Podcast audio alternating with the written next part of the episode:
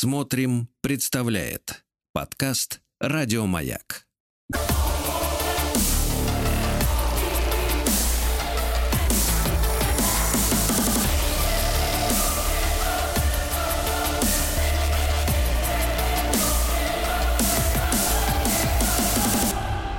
Обратная сторона музыки.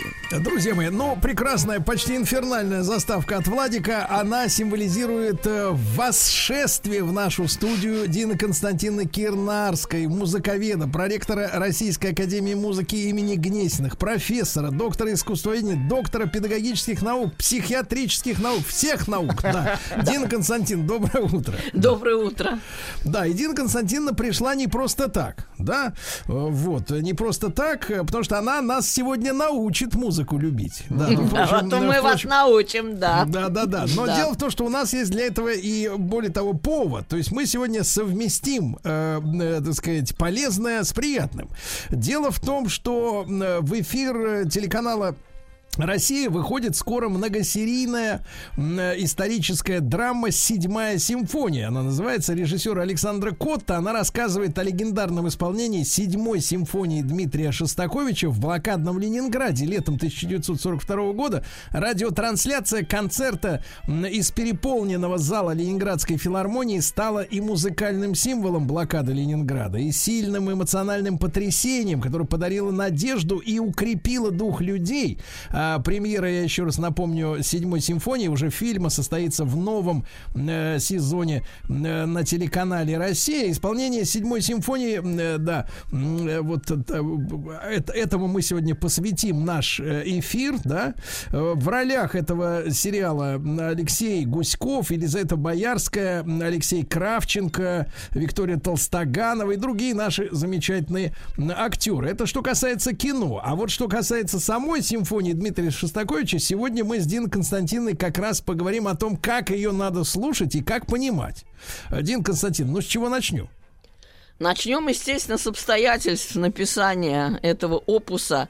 И сразу скажем вот то, что вы уже пытались сказать, что никогда до этого музыкальное сочинение не было символом гражданского мужества и не было политическим жестом такой силы. Музыка, конечно, всегда была связана с политикой. Известно там, что, например, опера Верди Набука тоже стала символом итальянской борьбы за объединение страны. Но это не было так мощно. Средства информации все-таки в XIX веке не те, что в XX. И, конечно, весь мир, затаив дыхание, буквально слушал эту симфонию, может быть, чуть позже, чем она прозвучала первый раз, но, между прочим, даже раньше, чем в блокадном блокадном Ленинграде. Представьте себе, уже в июле эту музыку слушали в Соединенных Штатах под управлением Артура Тосканини, потому что весь мир боролся против фашизма. И это был такой, можно сказать, знак. Мы можем, мы победим, мы в конце концов добьемся и мира, и нормальной жизни. Вот только надо верить. И вот эту веру укреплял колоссально Шостакович этой вот седьмой симфонии. Так что вот то, что это был политический жест, это, конечно, главное, что нужно сказать об этой симфонии. Это не просто музыка. Знаете, как говорят, больше, чем любовь, а это больше, чем музыка. Это просто все. Это и надежда, это и, можно сказать, кулак, направленный в грудь гитлеровских войск. Потому что, когда эта музыка звучала в блокадном Ленинграде, она была слышна тем самым немцам, которые эту блокаду поддерживали. И вот эти немецкие солдаты понимали, что если в блокадном, голодающем, э, замерзающем городе возможен такой вот подвиг, то этот народ, конечно, непобедим.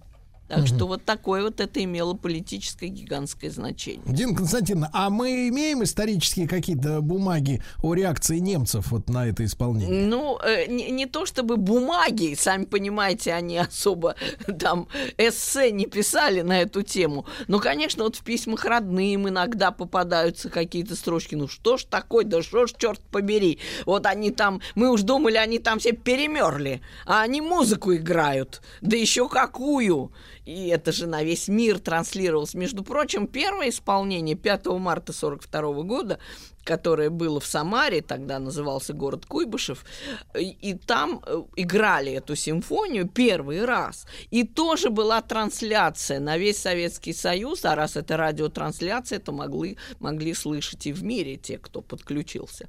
То есть, э, ну, тоже это было потрясающее событие. Ну, представьте, это же 42-й год, не 45-й. Вот этим и определяется, собственно, сам дух этой симфонии. Э, ведь э, не надо думать, что все прям визжали от счастья. Некоторые критики в тех же Соединенных Штатах говорили, что это какая-то грубая, какая-то она, какая-то топорная, какая-то такая примитивная, еще чего-то такое кряхтели на эту тему. И, в общем, отчасти верно. Это был плакат. Это был музыкальный плакат, а не какая-то, может быть, изысканная такая музыка заумная. Она такая простая. Дин Константина Кирнарская с нами, музыковед и проректор Российской Академии Музыки имени Гнесиных. Если кто-то только что к нам подключился, ничего не случилось страшного, друзья мои, все нормально. Вот, дело в том, что совсем-совсем скоро э, многосерийная историческая драма э, «Седьмая симфония» выходит э, на телеканале «Россия», и мы о ней сегодня, об исторической э, симфонии говорим. Э, Дин Константин, вот э, мы начали с этого фрагмента. О чем он, если переводить Этот музыку фрагмент- в смысл? Ну вот, да, вот, вы знаете, Шостакович вообще знаменит тем, что он здорово переводит музыку в смысл. Прям вот одним щелчком. Причем не только в седьмой симфонии, но и в других сочинениях. Но в седьмой симфонии это его свойство просто переросло само себя, потому что такой был момент. Так вот, начинается симфония как бы с картины мирного труда. Вот слышали вот это бум-бум бьет молот. Это как бы вот индустриализация, вот заводы, вот такой напряженный ритмическое, да. труд, да, напряженный труд, там стахановцы, что страна мужественно борется с разрухой, с отсталостью, вот там махает, можно сказать, кувалдой и превращает ее э, в современный э, станок. Вот Давайте, так. друзья мои, услышав это описание Дин Константина, еще раз вслушаемся в мирную жизнь. Но есть какая-то, Дин Константина, тем не менее, тревога, да, в этой Но музыке? она такая очень маленькая по сравнению с той тревогой, которая предстоит. И вот интересно, что вот эта тема, которую мы с вами сейчас слышали, это вторая тема первой части, э, ведь Шостакович, он все с подковыркой всегда говорит. Вот с каким-то намеком, с прищуром, что, мол, хотел сказать, да вот не сказал, а вот вы сами догадаетесь, вот в таком духе все время высказывается всегда. А здесь вот первый раз буквально он прям, ну вот, умиляется вот этим лугам, этим полям, вот этой мирной жизни, которая хороша только тем, что нет войны. Вот как говорит наш народ, вот лишь бы не было войны, вот уже что угодно, вот не было бы войны. И вот Шостакович впервые, можно сказать, слился с народом. Господи, слава богу, уже чтоб только не было войны. И вот эти вот мечтательные картины, знаете, как человеку во время войны предстают картины его мирной жизни. Как он вспоминает, как это было прекрасно, а я не ценил. Да. И вот Прод- это все вот Давайте Шостакович продолжим. Владимир. Дин Константин, это воспоминания о мирной жизни. Да, конечно, правильно? а какие же в 42-м-то году могли быть еще мысли о мирной жизни? Только в виде воспоминаний. Вот вся Есть страна. такая ностальгическая Ну, тоска. да, конечно, ностальгия, но да. то, между прочим, в мажоре, представьте себе. То есть все-таки это более-менее светлые воспоминания. А какие еще они могут быть? Да. Каждому вспоминается свое, да. Вот. Дин Константин. Итак, это, пер, это второй, э, вторая, второй фрагмент первой части, да? Да, а потом случается вот это ужас этот случается. Ну, давайте. Вот Давайте. Вторгается э, тема нашествия. Дин Константин, мы с детства эту, конечно, Да весь мир, знаем. Ну весь да, мир это, просто да, знает. Да, Да, это а скажите, скажите, вот невероятно. такой момент, вот такой момент. Ведь очень точно передан, ну, условно говоря, какой-то такой немецкий, вернее, фашистский дух, да, Дух, в этой да. музыке. А Да. он, скажите, носит э, э, как бы какой вот, какой с вашей точки зрения характер? Это, э, э, ну, как бы такой сатирический, либо, либо э, испуганный. Какой взгляд вот на эту немецкую машину? наоборот, простодушно вдалбливающий. Шостакович вообще э, придумал, как описать зло в музыке. Вы, может быть, думаете, что это какие-нибудь трансформеры, какие-нибудь монстры, что-нибудь дикое. А это на самом деле, ну, простецкая вещь. Вот помните, как на Нюрнбергском процессе немцы говорили, да я чё, я исполнял приказ.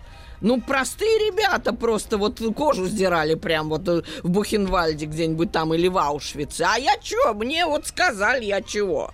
Вот это и рассказывает Шостакович. Зло вырастает из сердцевины будней – оно не, не спускается там с небес дьявольской ухмылкой. А эта ухмылка рождается у самого обычного человека. Он превращается в монстра. Вот любой из людей может превратиться в некоторых обстоятельствах, что и произошло с цивилизованной немецкой нацией. И вот э, Шостакович именно показал, что а была такая простецкая песенка. Вот так вот начиналась эта тема. Мы сейчас слушали ее более-менее уже в зрелом виде, так сказать. А ведь она, как вот в Болеро Равеля, и Шостакович иногда упрекали, говорят, а вот плагиатор методику Равеля, значит, принял, взял на вооружение. Ну, то есть усиление, да, да такое? Да, да вот да, так, да, одна и та же музыка, одна и та же музыка звучит тысячу раз, угу. и все более и более инфернально, все более и более вот в адском таком ключе. Вот прям из ада. Но то, что она из ада, вы понимаете не сразу. Так как это и было с гитлеровской Германией. А чего? Они-то пришли к власти на законным путем, никто ничего такого не думал. А вот то, что оно такое, это уже оказалось, как говорится, опосля. Так вот, Шостакович показывает, как это произошло. Было вот так невинно, ля-ля-ля, фу-фу-фу, так ничего такого, а потом вдруг как вдарило, и никому мало не показалось. А какими, э, какими способами, ну, говоря с музыкальной научной точки зрения, Шостаковичу удалось добиться того, что э, э, это, это, это, эта музыка ведь вызывает ужас, да, она, да, не, вызывает, прослав... она не прославляет фашистов. Какое? Потому что, Конечно. когда мы, когда мы видим сегодня, например, там фотографии где-нибудь там в сети, да, где в красивой форме Хуга Босс стоят люди, да, вот такой в красивых костюмах, вот все это пошито. Э, у некоторых ведь у тех, кто без звука на это все смотрит, вызывает ощущение, может быть, какой-то даже э, адской гармонии, да, и вот даже красоты какой-то запредельной. А когда ты слышишь эту музыку, вливаться в эти ряды не хочется, хочется бежать от них. Да вот в том-то и штука. Э, ну, он сделал просто инструментовку мастерскую. Это такая же методика, как действительно, как у Равелю в Болеро. Методика. То есть вы берете сначала там где-то на флейточке что-то такое насвистывает, а потом вы даете мощную медь медные инструменты, это уже mm идут валторны, входы, тромбоны, и тубы, это уже, а, это уже То адский рев. Да, такие? Рев, да, рев. И ударные, mm ударные инструменты очень сильно, так сказать, надали тут в этот самый мотив, впрыснули, что называется, энергию злую. Тут что интересно, Дин да. Константин, может быть, мы чуть-чуть вот так вот маленькое отступление, да, если мы посмотрим на культуру советской звукозаписи, э, то вот, например, там в 50 50-е, 60-е, даже 70-е годы э, барабаны все время при загашивались. То есть вот э, всегда им уделялось, да, вот этой ритм партии, ритм секции, там бас-гитаре и барабанам, их все время куда-то уводили э, за сцену, выпячивали голос там и какие-то, может быть, дудки там и, и рояль. Э, и это из-за того, как раз, видимо, что в культуре, в сознании вот э, бас-гитаре и барабану вот при, приписывалось нечто такое темное, скорее, да, начало. Шарахает вот этот... по мозгам. Совершенно, между прочим, э, совершенно биологическим образом, прям по кишкам бьет. Это, это в буквальном смысле, потому что сильно низкие, низкие uh-huh. частоты, они очень физиологичны вообще всегда. И есть, и были. Естественно, никаких бас-гитар в симфоническом оркестре нет, но ну, там литавры, есть литавры, контрабасы и э, низкие духовые могут быть, вот тубы как раз. То есть это тутти, это это оркестровая тутти, весь оркестр бьет просто на отмуж изо всех сил. Дин Константин, а вот это обвинение в, э, так сказать, в заимствовании у Равили, оно всеми критиками иностранными поддерживалось? Ну, конечно, потому что метод-то похож. Метод. Но тематика а в чем, совсем объясните, другая. пожалуйста, тогда, объясните, в чем отличается э, плагиат от метода? Вот чтобы мы ну, понимали. Ну, метод, ну, например, если вы будете свистеть чижика-пыжика сейчас, а потом его шарахнете на барабанах это уже Чижика-Пыжика. Вот вам будет и метод Равеля. Но музыка совсем другая. Но это музыкальный музыка прием, другая, говоря, стиль. Мелодия да, другая. Это, по сути, он по, ну, по да. стилю повторил. Мелодия-то ну, другая. Да. Вот, Ноты э, другие, да. Надо, в, Равель же выдал такую изысканную музыку. Знаете, как верблюды идут по пустыне. Вы можете потом... Совсем не так, как там. Вообще другая история. Там о другом. Там о другом. Про Нет. другое, Но, кстати, да. похоже, знаете, в чем? Что Равель посетил завод, увидел вот эти ахающие машины, грохающие, и на него это все произвело такое большое впечатление, что он написал болеро. Вы можете подумать, что он там думал, как нежиться на подушках султан турецкий, и перед ним одолиский. Нет ничего подобного. Друзья мои, я еще раз напомню, что в этом сезоне э, выходит многосерийная историческая драма на телеканале «Россия». Называется она «Седьмая симфония». Режиссер Александр Кот рассказывает драма о легендарном исполнении седьмой симфонии Дмитрия Шостаковича в блокадном Ленинграде летом 1942 года и с Диной Константиновной Кирнарской, музыковедом и проректором Российской Академии Музыки имени Гнесиных. Мы сегодня разбираемся, как слушать и понимать эту симфонию.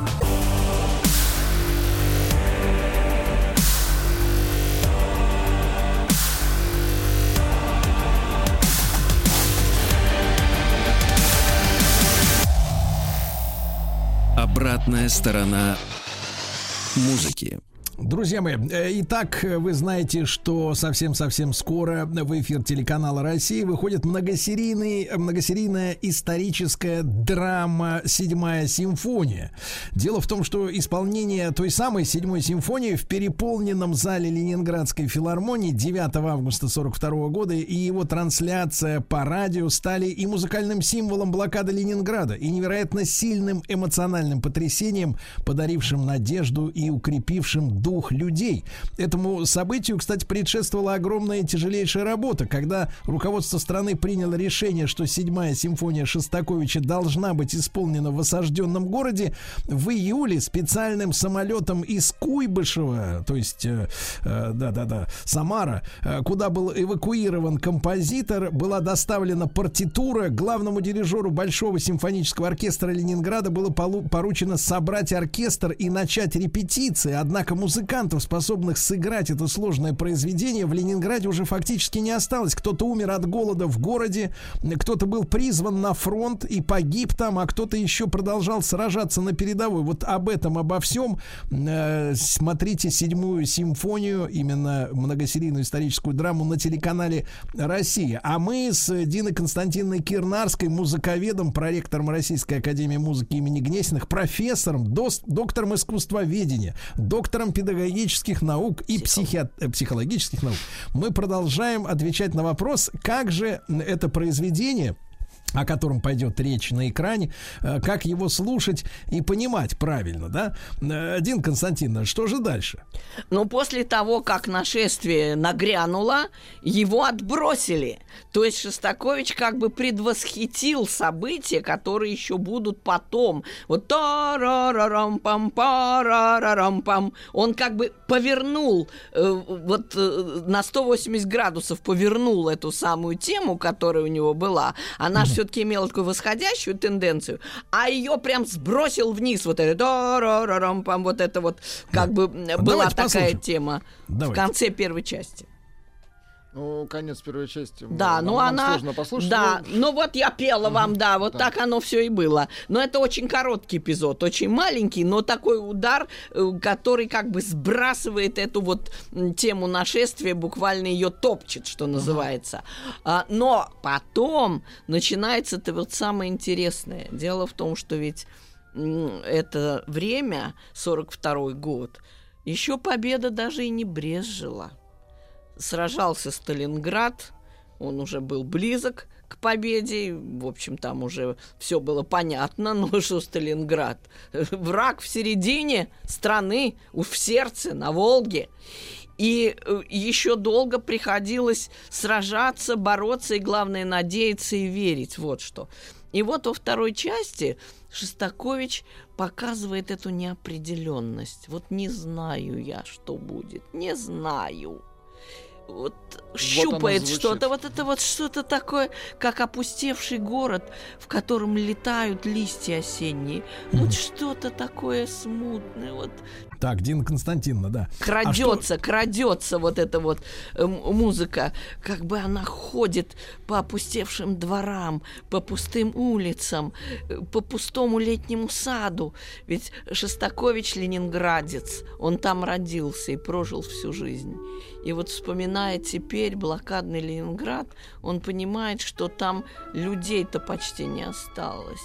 Вот это да, какая-то тонкая боль, вот это Пустота. вот да, да, пустота, что-то носится в воздухе непонятное, и неизвестно, главное, куда оно принесет, чем оно, собственно, обернется.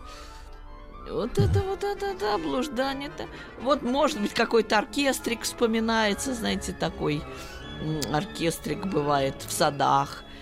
Какие-то воспоминания, летают какие-то непонятные мысли, и ты не знаешь, к чему все придет. Вот что главное в этой второй части. Вот какая-то неопределенность. То воспоминания, то страхи, то пустота. Дина Константиновна, а что вот рождается у нас на глазах? Вот это новый ритм идет. Вот это происходит какой-то всплеск мыслей о том, что вот когда-то тут были парады, когда-то в этом городе мы могли увидеть марширующих физкультурников, та там там тарарарам, да, что это такое вот веселенькое такое, что-то залихватское. Но теперь это уже кажется каким-то адским видением.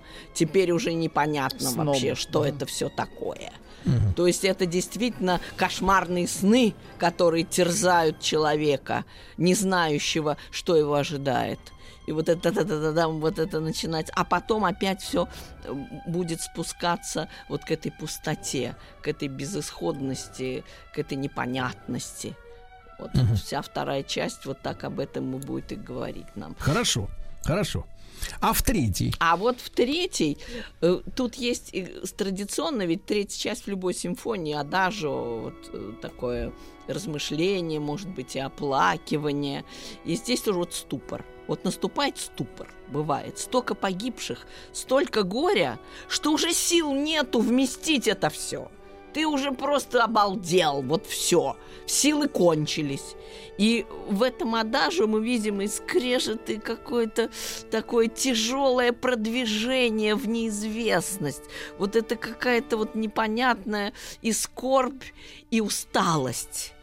И все, что преследует человека на войне. И оплакивание, видите, вот такой речитатив, такой прямо трагический, да, Да, давайте послушаем.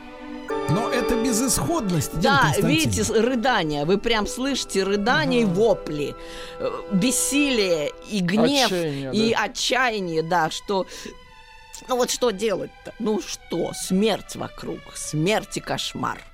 И он не боится говорить об этом. Вот этот кричащий голос, отчаянный, он действительно вызывает сочувствие. И главное, что композитор не гонится здесь за какой-то красивостью, вот за какой-то упорядоченностью. Он прям плачет, вот как есть, вот как есть. И, и вы тоже плачете вместе с ним. И кричите, потому что уже не, не все, уже не знаешь, что, что куда, к- куда бежать. Как это прекратить, этот кошмар? Очень глубоко, да. Переживание ужаса, оно очень разнообразно подано здесь Шостаковичем. Вот даже в этих фрагментах мы слышим, с одной стороны вы орете, вопите, рыдаете, а с другой стороны у вас ступор. Вы просто вот смотрите, уткнулись в стену. Ну, ну что я, ну вот что. И вот такое состояние переживала вся страна с похоронками, с кошмарами. То есть он просто перекладывал это ощущение. Да, да, это вот. чувство людей, причем не только в России, а и в мире. Война идет с 1939 года ведь. Она идет и в Польше, она идет уже в 42 году и на Тихом океане, и в Африке, и везде. И кругом гибнут люди, и кругом вот это отчаяние и ужас, поскольку перелома еще нет. Еще есть только надежда на него, вот на которую он намекнул в первой части, что да, вот мы топнем и сокрушим, так это будет еще. Поэтому то, что он сказал в первой части, прозвучало просто как предсказание, даже скорее как надежда. Этого же нет еще. Почему мы с вами и не могли этот эпизод так развернуто услышать? Да намек. просто секунды. А вот а реальность, вот она, вот она реальность. То есть вы прямо вот в нее погружаетесь. И просто в растерянности в полной. И он ее буквально вдыхает в вас, передает ее вам. Эту растерянность и отчаяние, и слезы, и неизвестность. Вот это все вы переживаете, как сегодняшний день. И главное, мы переживаем, потомки, которые этого не видели, которые тогда не жили. Вот в чем значение памятника. Он оживляет те чувства, которые были свойственны людям поколения Шостаковича. Вот весь кошмар, что они пережили. Оживляет Э, историю. Да, эта история становится сегодняшним днем. Вот в чем дело. Очень круто. И я не сомневаюсь, что и в фильме это будет, конечно. Друзья мои, не пропустите, да, многосерийная историческая драма на телеканале «Россия». А, Седьмая симфония, режиссер Александр Кот. Это как раз история о легендарном исполнении седьмой симфонии Дмитрия Шостаковича в блокадном Ленинграде летом 1942 года и радиотрансляция этого концерта не только на Ленинград, но и на всю страну и на весь мир. Об этом мы сегодня с Диной Константиновной Кирнарской говорим.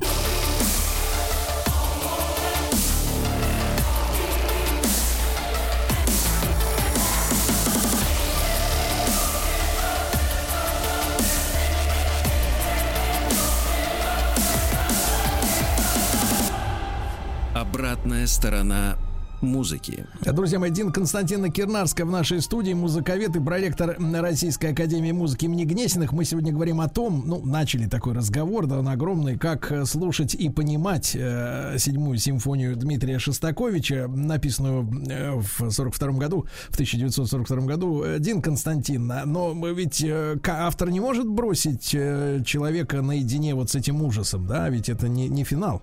Нет, это не финал. Кстати, Шостакович э, писал этот самый финал уже в эвакуации, уже находясь в Самаре. И он писал своему другу Ивану Солертинскому, тот был в Новосибирске в это время, Шостакович ему говорит, ну вот не пишется, ну вот не пишется финал. Между прочим, финал симфонии всегда проблема. Потому что ты должен сказать, а к чему все свелось. Вот, вот точку давай поставим. И Шостакович сделал совершенно потрясающую вещь здесь. Я бы это назвала вот дневник солдата. Вот эта последняя часть. Он не стал обманывать нас и говорить, что вот уже победа не за горами, а вот она уже завтра. Нет, ну зачем? Он по горячим следам пишет. Вот знаете, вот прям как Симонов, я убит под Оржевом. Вот это вот все он рассказывает. И канонада, и картечь, и бегом-бегом в атаку, и какие-то вот э, сны непонятные. То вспоминается прошлое, то ты погружаешься в гущу боя. Бежишь, бежишь и не знаешь вообще, чем все кончится, куда ты прибежишь, к жизни или к смерти. Вот и Шостакович погружает нас буквально вот в эти будни войны, да, солдатской жизни, что после этих воспоминаний, после пустого города, после слез, после оплакивания, что остается? Что?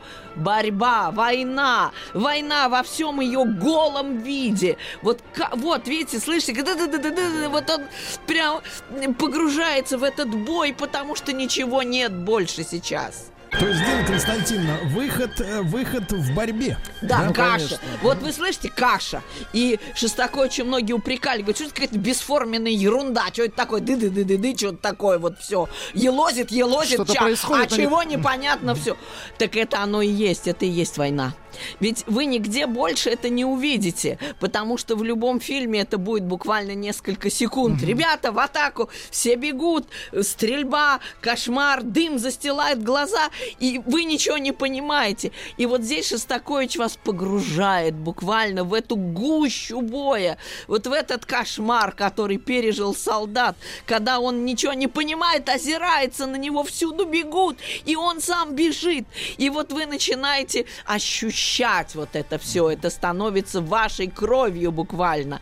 То, что произошло тогда с бойцами, с солдатами. И кроме борьбы ничего нам не Здесь осталось. не может быть гармонии, в Да, принципе. Дневник войны это уникальная совершенно часть, финал седьмой симфонии. Несмотря на то, что нашествие более знаменито и более эмблематично, скажем так, финал вот он вот реальность просто создает, реальность. Кружится все, кружится, вот как зимой. Непонятно, то ли стрельба, то ли снег.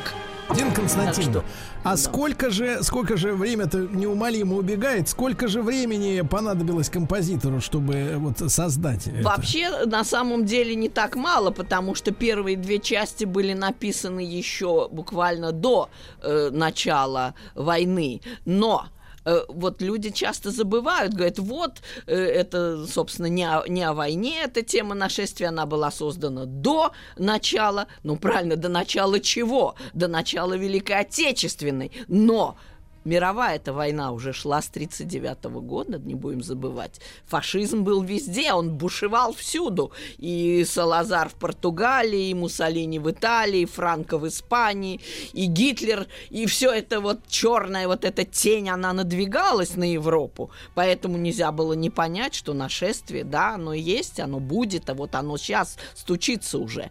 Так что вот это было создано э, еще до начала войны. А потом уже третья, четвертая часть, они уже были завершены. И вот э, как раз-то вот 5 марта 42 года премьера э, состоялась в Самаре, тоже э, с трансляцией. Дин Константиновна Кирнарская с нами, музыковед и проректор Российской Академии Музыки имени Гнесиных, друзья мои. Ну, а многосерийная историческая драма совсем скоро на телеканале «Россия». Называется она «Седьмая симфония», режиссер Александр Кот. И исполнение этой симфонии в блокадном Ленинграде летом 1942 года. Не пропустите. Еще больше подкастов «Маяка» насмотрим.